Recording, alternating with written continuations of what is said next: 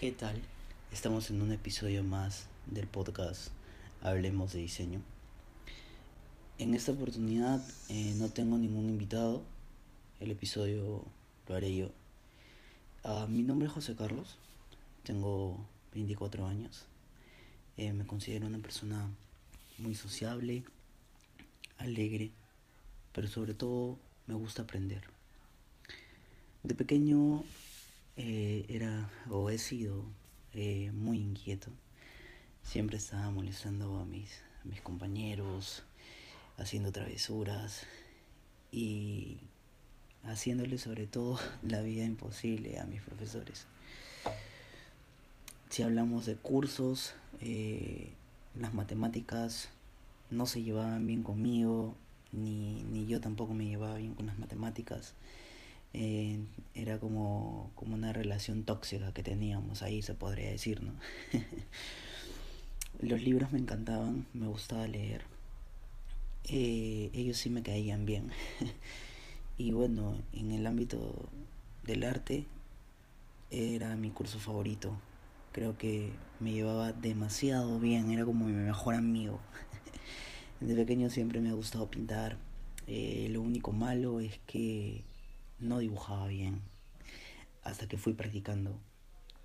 Recuerdo que mi hermano siempre me hacía las tareas de, de cuando era pequeño y teníamos que hacer tenía que graficar o hacer algún dibujo, iba corriendo donde mi hermano y le pedía que me dibujara. Pero eso fue como que mi hermano lo fue dejando de hacer conforme fue pasando el tiempo y eso me ayudó para que yo vaya de alguna manera practicando.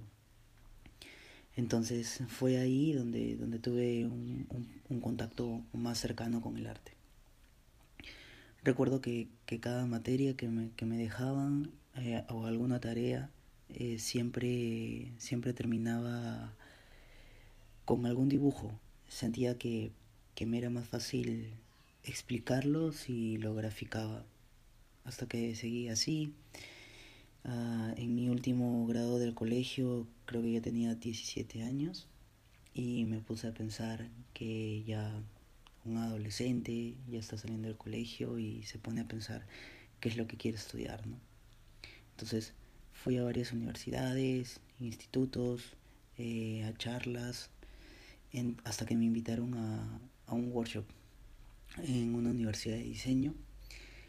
Y bueno, gracias a ese taller y a la pequeña conferencia que, que se dio, me terminé decidiendo por la carrera de diseño gráfico. Estudié en esa universidad un año y por diversos temas eh, me pasé a un instituto y fue ahí donde yo me realicé. Mientras avanzaban mis expectativas siempre iban creciendo, iban aumentando pero cuando te enfrentas realmente a la, a la realidad es completamente distinto y creo que en mi caso me retó bastante. Hasta el día de hoy creo que lo sigue haciendo y de hecho yo soy de esas personas que siempre trato de, de investigar, estar el, al tanto de las últimas noticias de, de diseño y, y, en general también, ¿no? Me gusta, como, como les decía, me gusta leer bastante, entonces siempre leo este un montón de cosas, ¿no? Sigo a blogs, sigo a páginas, entonces eso como que también me, me alimenta un poco. Eh, Siempre también creo que tengo referentes como diseñadores, creativos, agencias también que, que sigo bastante y, y, me encanta porque me encanta ver cómo son sus procesos, sus estilos y cada uno siempre tiene una visión de diseño diferente. Y personalmente a mí como, como, como diseñador eh, me encanta el branding, pero también tengo nociones de fotografía porque me encanta de vez en cuando como que fotografiar, que es también se podría decir una rama del diseño. Eh, me encanta eh, hacer como que intervenciones con fotos, por así decirlo. Este, eh, el Photoshop me encanta porque siento que te, te impulsa a hacer algo más creativo, pero también más artístico, ¿no? Fuera de lo, de lo común, fuera de tu caja. Y eso me, me, me ayuda bastante a despertar mi, mi, mi lado creativo eh, siento que me encanta. Pero el branding me, me apasiona, de verdad. Más allá de crear un, un, un logo, siento que el poder crear un concepto de una marca para volverlo trascendente, creo que es, es lo más alucinante, ¿no? Cada marca es un mundo distinto, es una comunicación distinta, es un enfoque distinto y eso es lo que a mí siempre me reta y me inspira. Cada proyecto que llega, eh, que me llega a mí para hacer un branding eh, o para crear un concepto de alguna marca, eh, lo hago mío, de verdad. Me, me meto bastante en cada proyecto y, y siempre salgo como que muy salgo muy activado de, de, de, ese proyecto, salgo muy con mucha retroalimentación también y aprendo bastante. Como lo vuelvo a repetir, cada, cada, cada marca es, es un mundo distinto, ¿no? Si bien es cierto que ahora trabajo en una agencia de, de publicidad que se llama Taller 4, eh, de alguna y otra manera trato de hacer branding en ella, ¿no? Tal vez no, no creando marcas desde cero porque ahí, ahí, ahí, no siempre llegan este creaciones de logo, no, no, no siempre llegan este brandings, pero siento de que de que el diseño de hoy ha, ha trascendido de, de, una, de una manera enorme y, y, de alguna y otra manera se puede hacer branding ya eh, de otras maneras hay muchos procesos que te ayudan como que a, a ver el branding de otra manera y, y eso como que me alimenta bastante. Y todo, además que también creo y siempre he creído de que yo a mis 24 años eh, no lo sé todo. Siento que todavía me falta por descubrir más y, y aprender, ¿no? Pero al menos en este proceso eh, para poder este, llegar hasta, hasta, hasta donde estoy, con altos y bajos. Eh, puedo decir que, que esta profesión me, ha hecho crecer y, y ver las cosas de, de, una manera distinta, ser más activo, eh, he podido trabajar en, en, distintos lugares y, y, tener contacto también con, con distintas marcas, eh, pequeñas y otras grandes ir a talleres, a conferencias, he podido conocer este, lugares de los cuales he aprendido de sus culturas y, y sobre todo su esencia. Eso también me, me ha alimentado un montón. Pero sobre todo también a, relacionarme con distintas personas.